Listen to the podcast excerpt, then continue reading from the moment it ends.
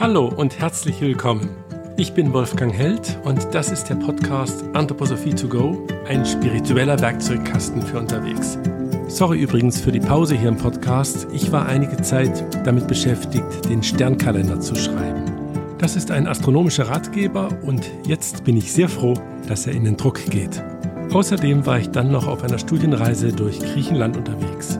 Es freut mich sehr, wenn du jetzt wieder hier dabei bist. Michaeli. Im Kreis der christlichen Jahresfeste ist diese Feier am 29. September wohl das unbekannte Fest. Vermutlich nur in anthroposophischen Kreisen spielt es eine größere Rolle. Ja, was bedeutet es?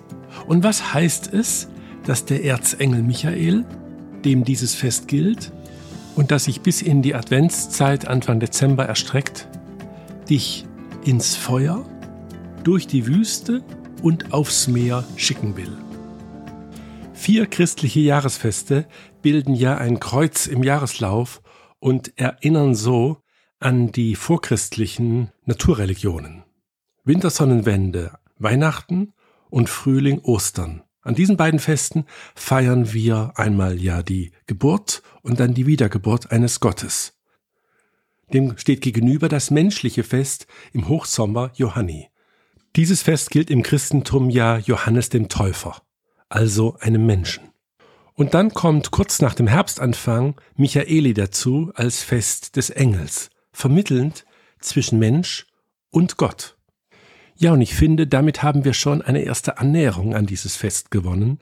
Es geht um die Mitte. So wie es mit Weihnachten als Fest der Geburt um den Anfang geht, geht es mit Ostern um die Auferstehung der Tod, der ein neues Leben ist. Ja, so betrifft Michaeli die Mitte. Und diese Mitte ist gar nicht so leicht zu erobern. Das zeigen uns ja die Abbildungen von dem Erzengel Michael, dann vor allem an den Westfassaden vieler Kathedralen.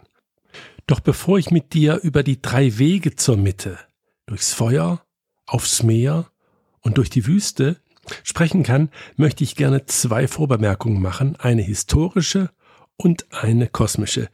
Zuerst zur Geschichte dieses Festes. Wo kommt dieses Fest denn her? Ja, soweit man heute weiß, war es der Sohn von Karl dem Großen mit Namen Ludwig der Fromme, der an der Mainzer Synode 813 das Fest des Gottes Wotan vom 29. September jetzt auf das Christliche übereignete, auf den Erzengel Michael. Da gibt es eine gewisse Nähe spirituell, denn beide, sowohl Wotan als auch Michael, erscheinen mit der Waage, sind also Richter.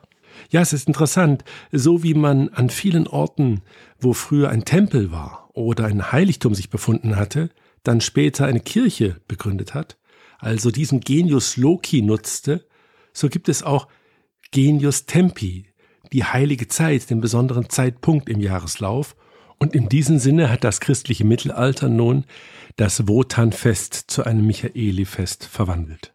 Das war die historische Vorbemerkung. Jetzt kommt die astronomische. Das Fest ist am 29. September, also kurz nach der Herbst-Tag- und Nachtgleiche. Die Tageslänge nimmt jetzt am allerschnellsten ab. Die Natur ist im enormen Wandel. Und das Interessante ist nun, dass gleichzeitig die Sonne durch das Tierkreisbild der Jungfrau wandert. Und dieses Bild, man sieht es ja dann zu dieser Jahreszeit nicht, sondern am besten ein halbes Jahr später am Nachthimmel, ja, dieses Bild kennzeichnet sich durch extreme Ruhe. Die Jungfrau, das war im alten Griechenland Demeter, hält eine Ähre in ihrer Hand, so wird das Bild ja meistens dargestellt, und darin sammelt sich die ganze Ruhe dieses Bildes. Während also äußerlich die Natur sich sehr verwandelt, findet dahinter in einem Sternbild die Ruhe statt. Ruhe in der Bewegung. Das ist, was mit diesem Fest zum Ausdruck kommt. Und es ist etwas, was total menschlich ist, möchte ich sagen. Denn das ist bei den Tieren ganz anders. Ich bin ein paar Jahre auch geritten mit meinen Töchtern und wenn du auf dem Pferd sitzt, dann wird alles zur Bewegung, sobald das Pferd losläuft. Und wenn es steht, ist alles ruhig. Ruhe und Bewegung sind da Gegensätze. Aber für uns Menschen, wir können das verbinden. Wir können in der Bewegung die Ruhe erfahren. Wo sich das ja sehr schön zeigt, ist der erste Waldorfunterricht, das sogenannte Formenzeichnen. Da wandert die kindliche Hand über das Papier in schneller Bewegung, Achten und komplizierte Formen werden gemalt, das Auge ist dabei ganz ruhig und folgt dem Stift und korrigiert.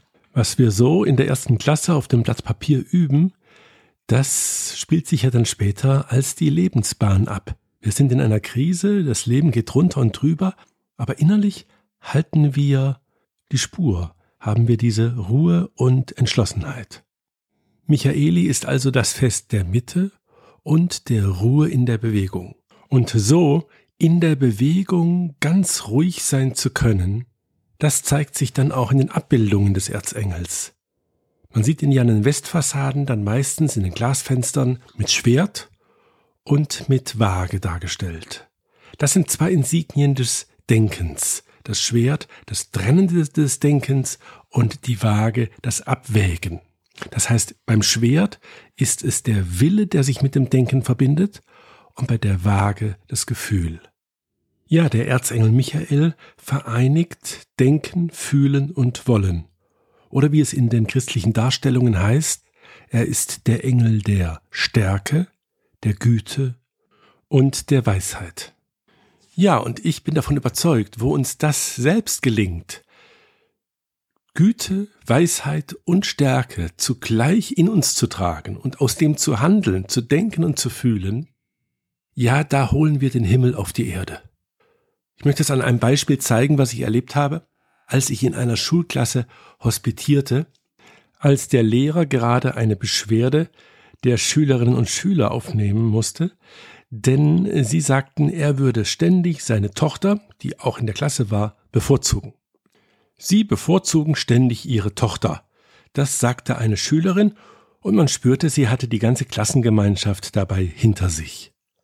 Und ich dachte, er würde jetzt sich irgendwie mit äh, Entschuldigungen aus der Affäre ziehen, aber nein. Er sagte, natürlich, ich bin immer zuerst Vater und dann Lehrer. Für einen kurzen Moment wollte die Klasse wohl protestieren, und dann setzte die Erkenntnis ein, so einen Vater will ich auch. Und wie war das möglich? Es war der Mut des Lehrers, es war seine Geistesgegenwart, das war die Weisheit, und es war seine Güte. Die kamen zusammen, so dass die Schüler und Schülerinnen mit einem Mal diesen wichtigen Schritt machten von einem römischen Rechtsverständnis, wo wirklich alle gleich sind, zu einem christlichen, wo es etwas gibt, was über diesem Diktum der Gleichheit noch steht. Und umgekehrt, wenn eines von den dreien, von Güte, Stärke und Weisheit fehlt, dann geschieht das Umgekehrte. Wo ich Güte habe, aber keine Stärke, dann ist es doch oft nur Harmoniebedürfnis. Es geht also um diese drei zusammen. Stärke, Güte und Weisheit. Das Fest Michaeli ist, um es neudeutsch zu sagen, die Message, Du kannst diese drei vereinen und so den Himmel auf die Erde holen und so Michael auf die Erde holen, um es in diesem Bild des Erzengels auszudrücken.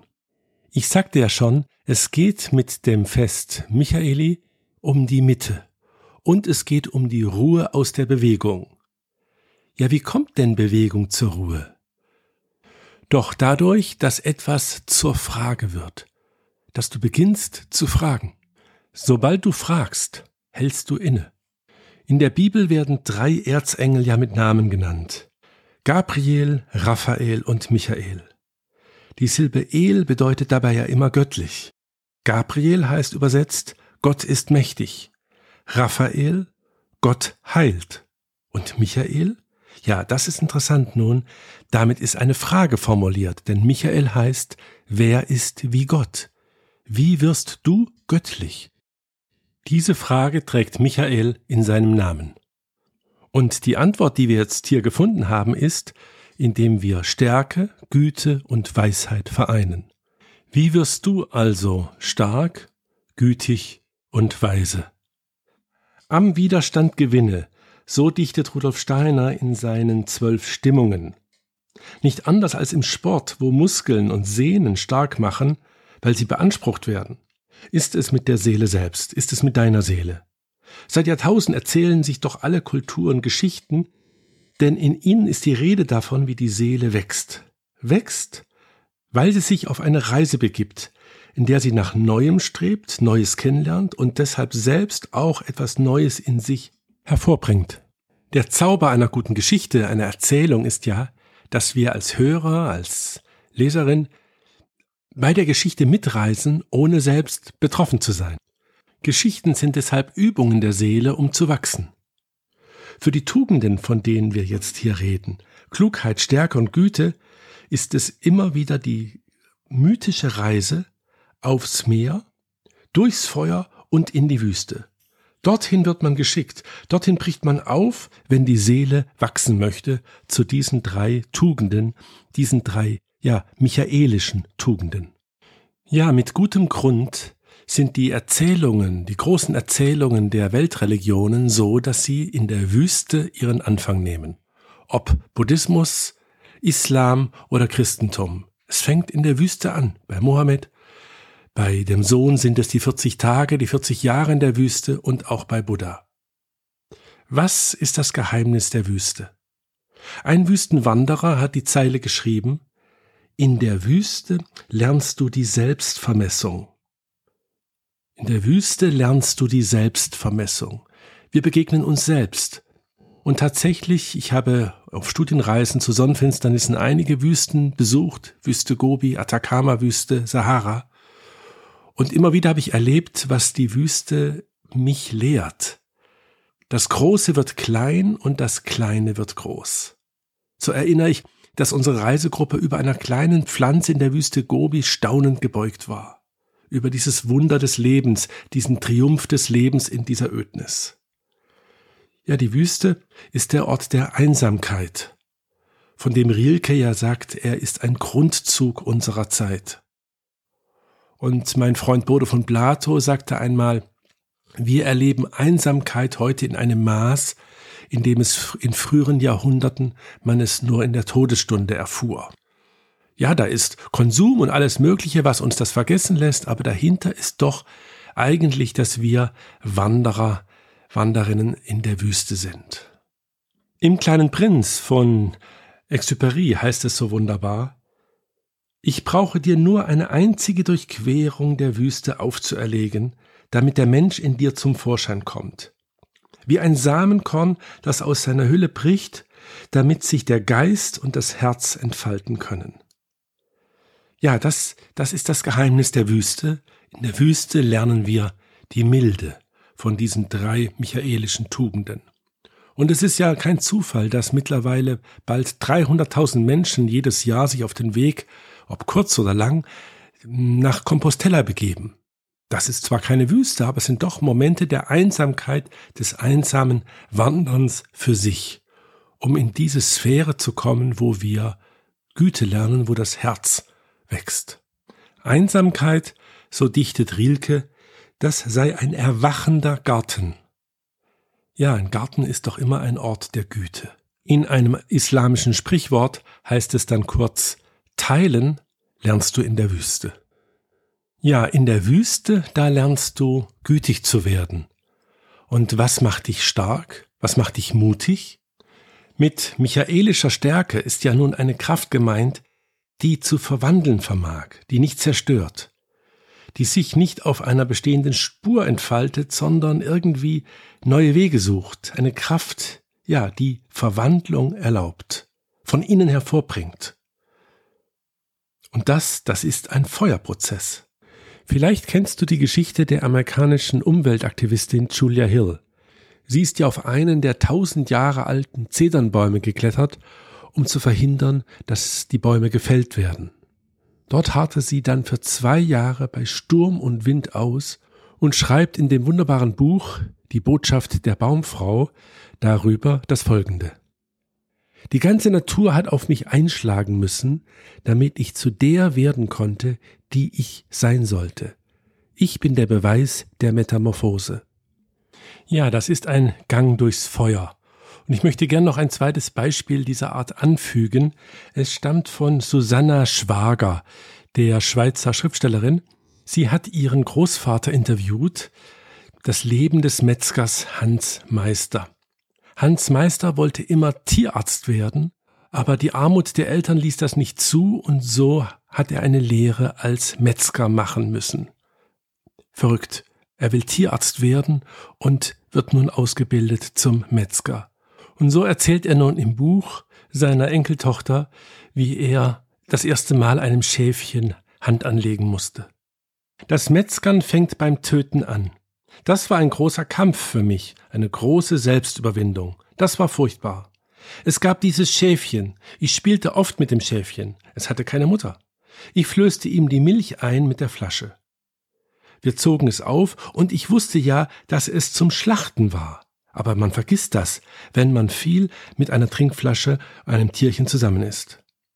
Eines Tages kam der Meister zu mir, so Bub, jetzt holst du dir dein Übungsstück. Übungsstück, sagte er. Ich musste es holen. Ich streichelte es noch ein bisschen und machte einen Schwur, dass nie ein Tier etwas spüren darf. Und dann schlug ich, mit der ganzen Kraft, die ich hatte damit es nicht spürt, was ich ihm antue. Heulend vor Elend wie jetzt. Ich habe das Buch weitergelesen und es gibt es auch als Theaterstück, inszeniert. Das Leben von Hans Meister scheint dann von diesem furchtbaren Gang durchs Feuer geprägt, ja begründet zu sein.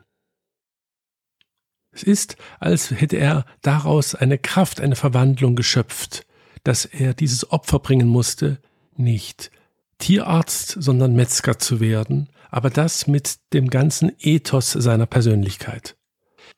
Ein Schmerz, der das ganze Leben durchzieht.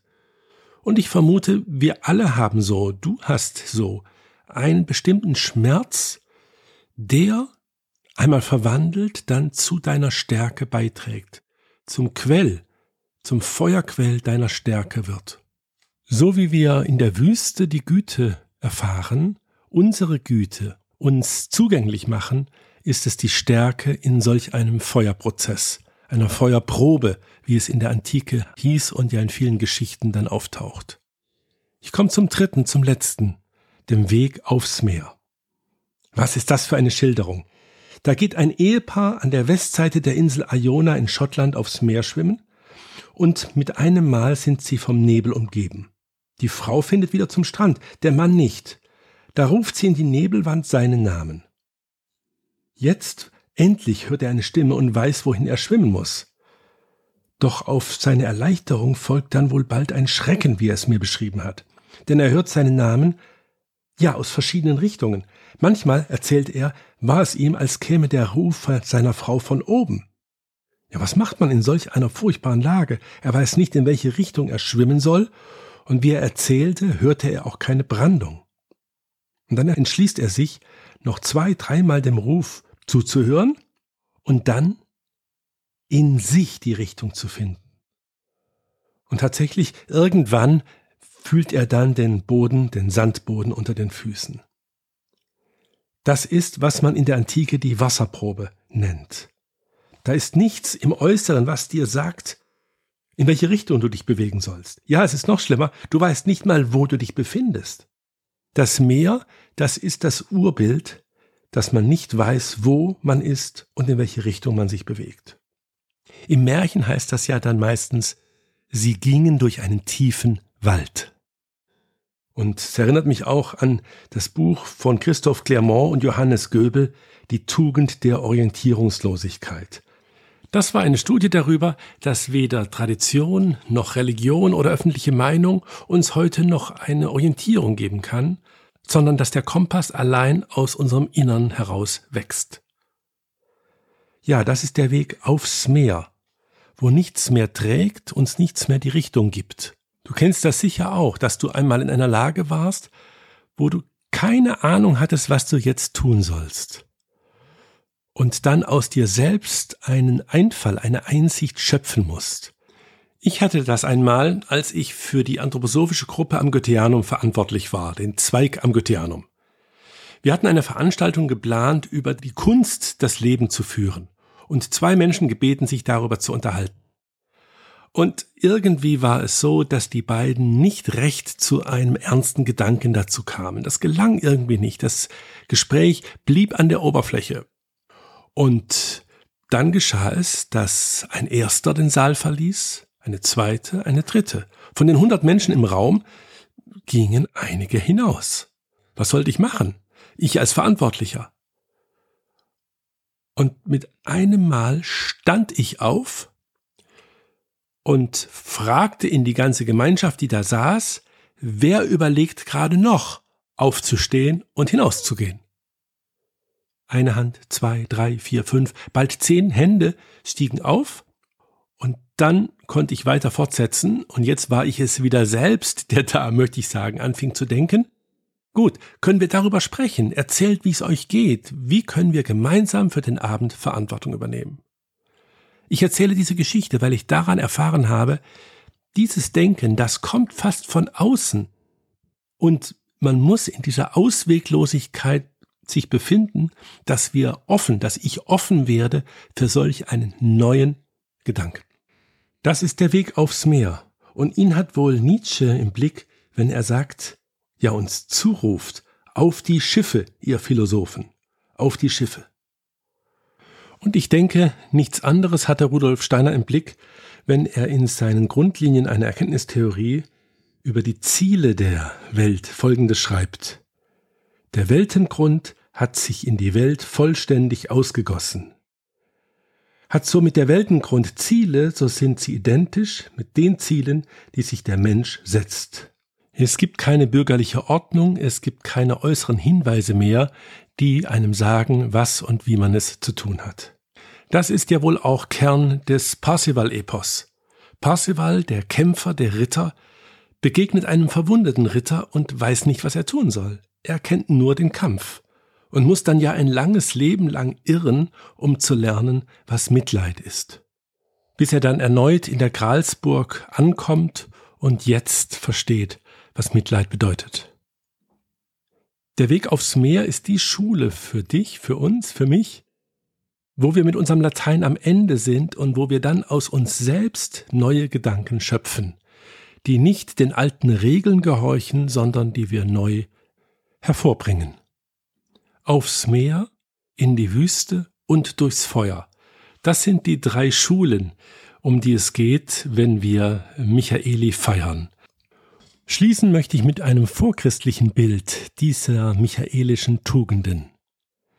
Das stammt aus dem Zeus-Tempel von Olympia, den Metopen. Das sind diese Bilder, die oben am Tempelfries zu finden sind.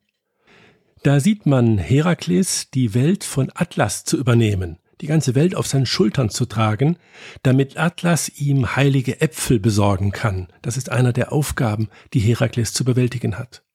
Und was Herakles nicht sieht, dass in dem Moment, wo er nun die ganze Welt auf seinen Schultern trägt, hinter ihm Athena hinzutritt und ihn stützt, ihm die Last ein wenig leichter macht. Das ist Michael in der Gestalt der Athene. Sobald wir die Initiative ergreifen, stützt uns Michael. Davor scheint er unsichtbar zu sein, damit unsere Initiative frei von irgendwelch anderer Hilfe wohl sich entfaltet. Sobald wir die Initiative ergreifen, sobald wir durchs Feuer gehen, in die Wüste oder aufs Meer, dann steht er dir, dann steht er mir und uns zur Seite. Vielen Dank, dass du mir zugehört hast. Du hörtest eine Folge von Anthroposophie to go, ein spiritueller Werkzeugkasten für unterwegs. Hat dir der Podcast gefallen? Gib gerne eine Bewertung ab und abonniere unseren Kanal. Bis bald!